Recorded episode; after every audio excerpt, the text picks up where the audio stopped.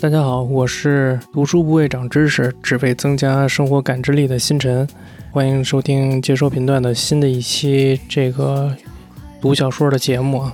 啊，之前停更了一段时间，就是因为我在大量的阅读一位小说家的书，然后这段时间呢，我一共读了他的六本书。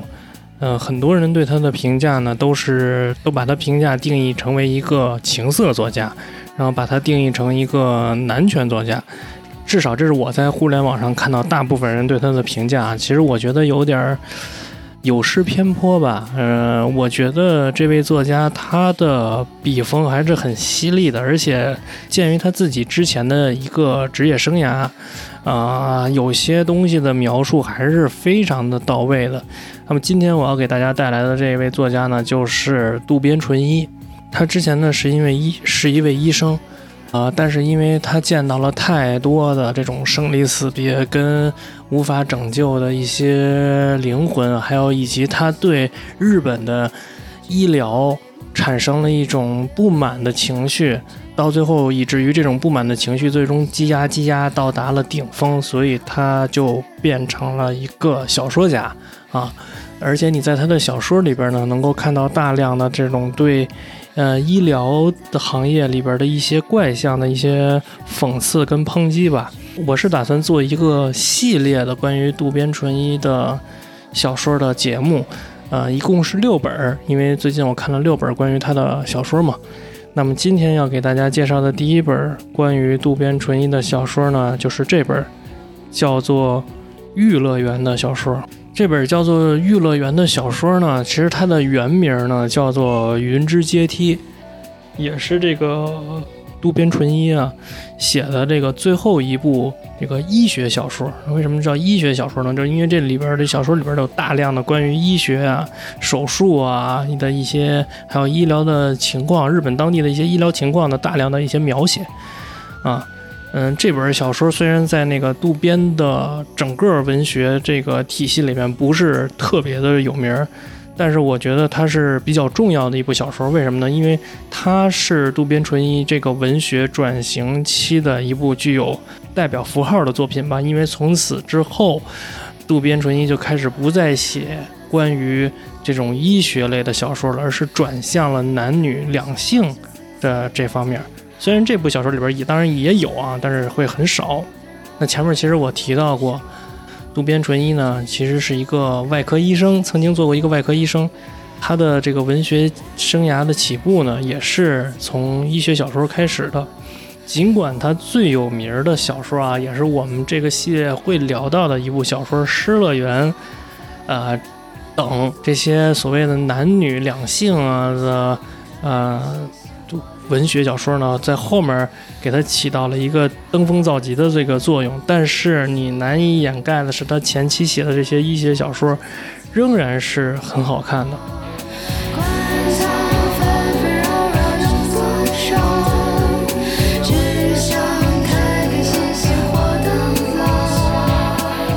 那我们就来简单的介绍一下《玉乐园》这本小说的一个故事梗概吧。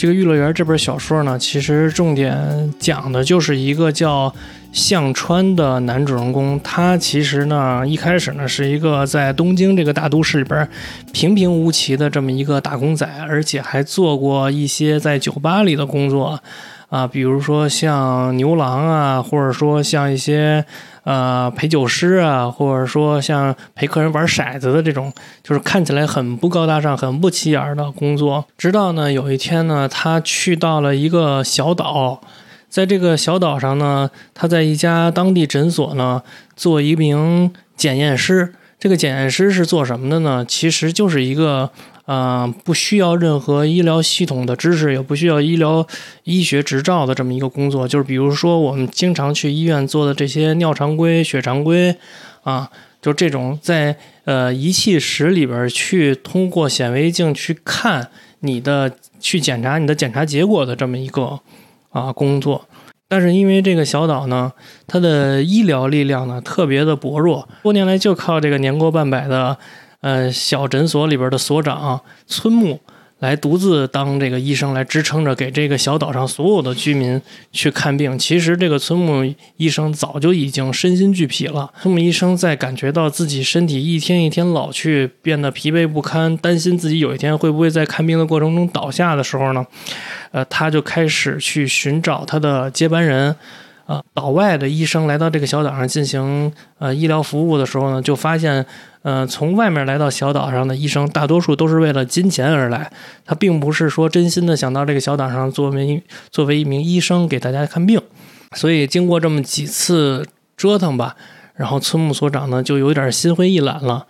啊，他发现他身边有一个人选是比较不错的，只不过这个人并没有行医资格证，也就是说他没有通过医考啊。这日本也是有要考这个医生执照的嘛。然后他就。把这个目光锁定到了咱们的男主人公向川三郎身上。这个向川呢，他拥有这种就是外科医生般的这种纤细手指，跟着比较沉稳的性格，但是他没有医生执照啊，这个是违法的。但是在所长的栽培下呢，他一步一步的从啊开始接触一些。小的病患啊，就包括给人家开药啊，问人家哪里不舒服呀，比如说呃感冒发烧啊，一些小的疾病，所长栽培他一步一步的到开始教他如何做一些外科手术啊。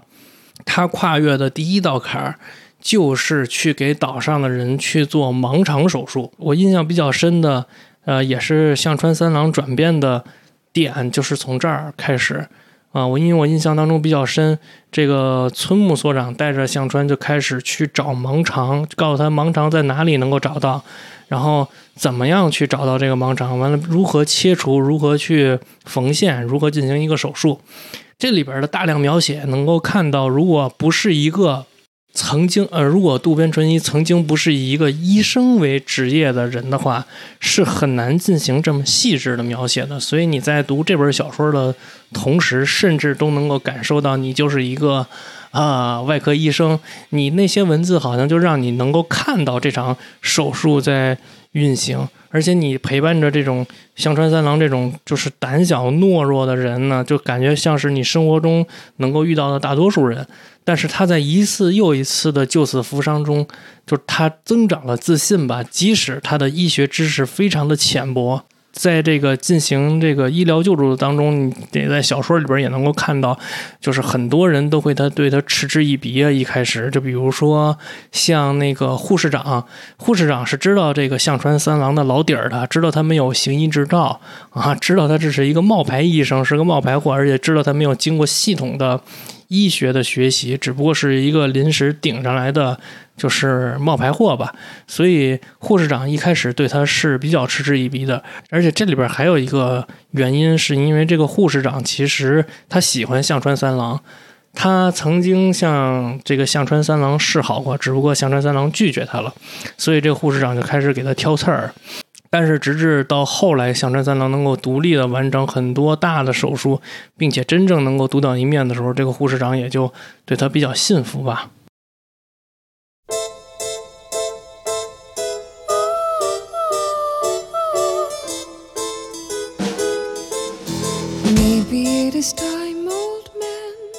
在香川三郎在小岛上当这种冒牌医生的这个这段时间呢，也就是这本书的前半部分呢，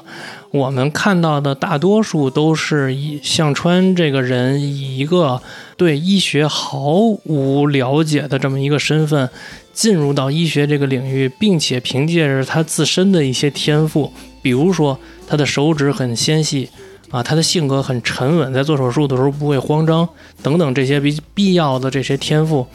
来弥补了一些他后天的不足。就比如说他没有行医执照，他没有经过系统的医学学习，但是他也会在就是上班的时间，包括回家的时间恶补这些医学知识。在这当中有一个女人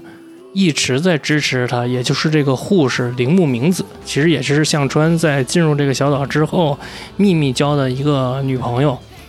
那我们能够看到，其实在这个本书的前半部分，向川还是一个相对诚实的这么一个本分男人，一直就是比较踏实的走着自己的这条道路，但是内心呢，就是并不甘于一直埋没在这个小岛上，并且，就是你在书里边能够看到有一些描写，就是说当他做了一个特别大的一个手术，或者帮病人处理好病患跟病痛之后吧，他觉得他应该获得像医生一样的待遇跟酬金吧。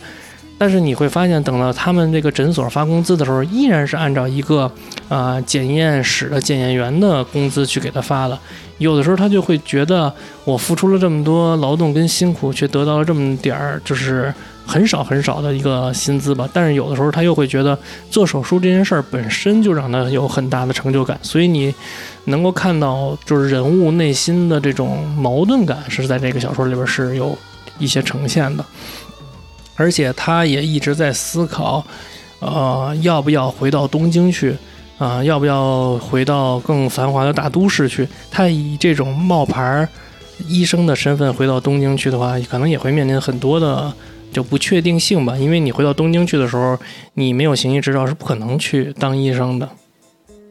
就在这样日复一日的纠结当中吧，突然有一天呢，他。就是在突然有一天呢，是赶上那个暑期，叫暑假期间，有很多外来的人来到这个岛上进行冲浪来旅游。然后他呃也是因为这个，在这个期间呢，这个所长呢去东京出差了，只留下他一个人。也就是在这一天，突然来了一个患了宫外孕的年轻女人。这个三郎呢临危受命，是吧？救活了这个患了宫外孕的年轻女人，但是他并不知道。并不知道的是，这个年轻女人是东京某大医院的院长的千金。这个女孩子叫亚希子，啊，她的出现就是无疑就是改变了向川跟他的这个女朋友明子等人的人生。就是向川，就是他不由自主的就开始，就是用我们的话说就是飘了，就开始幻想起说，如果我跟亚希子在一起，那我的人生会变成什么样呢？对吧？然后呢？呃，并且呢，他跟亚希子两人互相暗生情愫。亚希子回到东京之后，还会给向川打电话，啊，而且并且保持联系。然后呢，他为了能够跟亚希子保持这种亲密关系，他就开始撒谎。从第一个谎言开始，他编造了自己的学历等虚假履历。他说：“我是啊医学院毕业的，我是考过医，就是有有有医生执照的。”然后呢？就是一个谎接着另一个谎，另一个谎接着另外一个谎，然后他甚至就是你在那个书里边能够看到，他甚至让他自己的妈妈跟他的妹妹去替他圆谎，因为他的妈妈跟他的妹妹知道他并不是学医学院毕业的嘛，对吧？其实，在向川三郎在与这个亚希子在结婚的过程当中，几次他都感觉到自己的谎言要被戳破了啊，并且呢，这个。他自己的岳父呢是东京某个大医院的院长嘛，结婚之后很自然的，大医院的院长就把他引入到了自己的医院当中，并且向医院里的这些人介绍说啊，这是我的从中快婿啊，他曾经救了我的女儿什么什么的啊，这样这个本知道自己是一个撒谎的人，是一个没有医生执照的人的香川三郎的内心变得更加的惶恐不安。于是他就每天在这种惶恐不安跟焦虑当中度过每一天的诊疗，并且香川三郎发现，回到东京的日子其实并不像他想象中的那么的美好。比如医疗内幕的这种困境，那究竟什么是医疗内幕的困境呢？就是在这本小说当中，渡边淳一很好的用呃这个所谓的东京的这个大医院来进行了一个暗讽吧。他们的这个东京的大医院呢，其实是在我看来应该是这种私立诊所啊。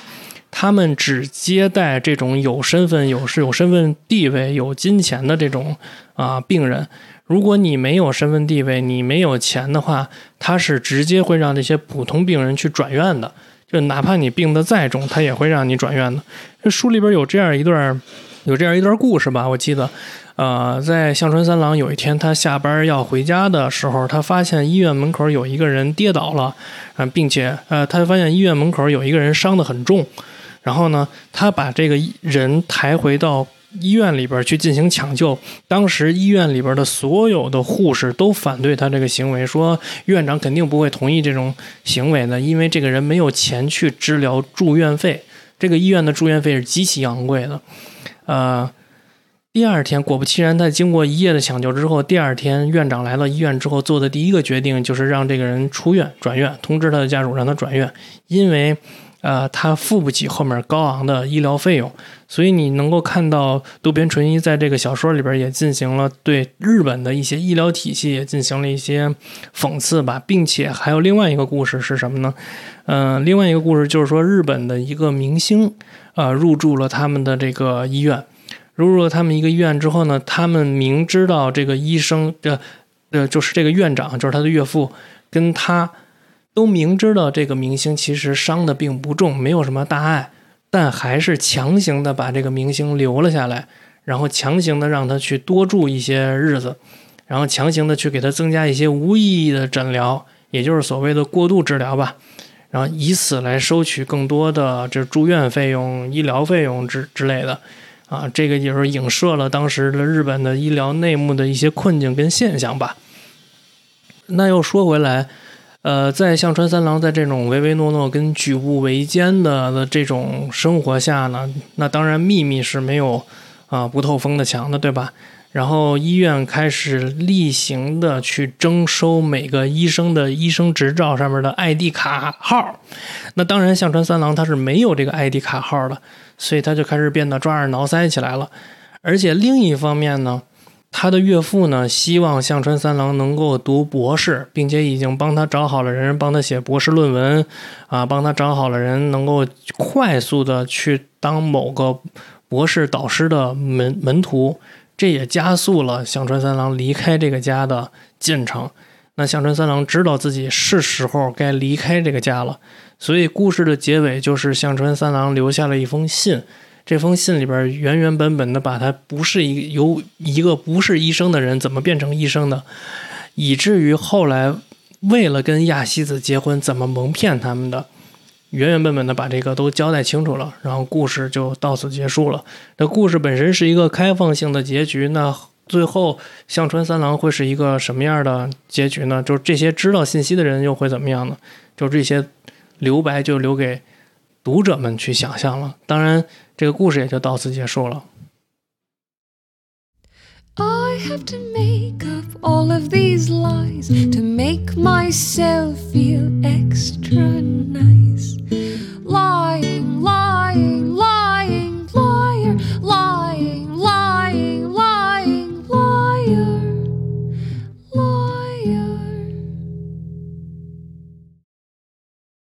其实从这个《玉乐园》这本书的情节来看，是一个为了出人头地而抛弃爱情，最终自食恶果的男人的故事。因此，很多国内的那个读者吧，就是会自然而然的解读为主题是谴责主人公的这个道德败坏，是不自量力，是不知道天高地厚。嗯，但是呢，其实我觉得。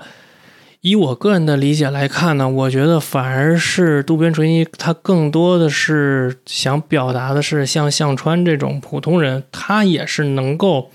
去通过自己的努力去学会医学的，他也是能够通过自己的努力去救死扶伤的。反而很多考取了医学、很多考取了医生执照的人，并不是那么负责。比如说，他们后来为了取代向川三郎。把东京的一个医生给招聘到小岛上，结果医疗事故频发。最后再聊一聊关于呃《玉乐园》这本小说当中的里边的一些人物跟经历是否有这种真实呃非虚构的情况啊？就是首先要说的就是最后在香川三郎与富家女亚希子之间啊，就是香川三郎本来是有一个女朋友的，就是刚才之前我们提到那个名字。但是为了事业呢，他最终选择了这个富家女亚西子。呃，这一选择也决定了他后面的这些滑稽的命运啊。就与明子的那个淳朴专一不同，这亚西子呢，也是一个就是风流女孩，对吧？然后你能够通通过书里的描写就能知道她未婚先孕，而且是宫外孕，对吧？而且呢，你也能够看到，在香川三郎追求她的时候，她也是跟不同的人在正在进行着约会当中。也就是说，他在呃选择选择哪个男人他更适宜跟他结婚，或者说对他来说更合适。而且呢，向川喜欢亚希子的原因啊，在这书里边也能够就是管中窥豹，看到一些就很多是肉体层面的原因，所以不难看出，就是这本书其实是为呃渡边淳一日后创作情爱文学埋下了一个种子跟伏笔吧。而且这本书呢里边呢有很多大量渡边淳一的一些亲身经历吧。啊，在一九五九年的时候，渡边淳一刚刚踏出校园，就被派到了熊别煤矿医院工作。啊，在这段时间呢，他就像主人公向川三郎一样，经历了许多的磨练，比如说做外科手术啊，啊，比如说抢救宫外孕的患者等等，还有呢，经历了这些经历以及一起工作的护士长、护士、药剂师等同事，都成为了。《玉乐园》这本书里边的一些素材，呃，整体上来说，《玉乐园》就是讲了这么一个故事。就我在读这本书的时候呢，我会觉得渡边淳一他在描写手术、描写医学的时候非常的专业。他在描写呃男人与女人之间的情感的时候呢，你能看到从这本书开始，他就比较深邃的去挖这些就关于你呃男女相恋时的一些心理感受。并且呢，就这本书，我觉得是一个，呃，比较能够让人去辩证的看，就是有没有资格去成为一个医生的，啊，这么一个实践吧。那本期关于这本书的介绍就到这儿，嗯，那下一期我们会给你带来，嗯，一本新的关于渡边淳一的小说，啊，希望你喜欢我的节目，啊，那这期节目就到这儿，嗯，再见，拜拜。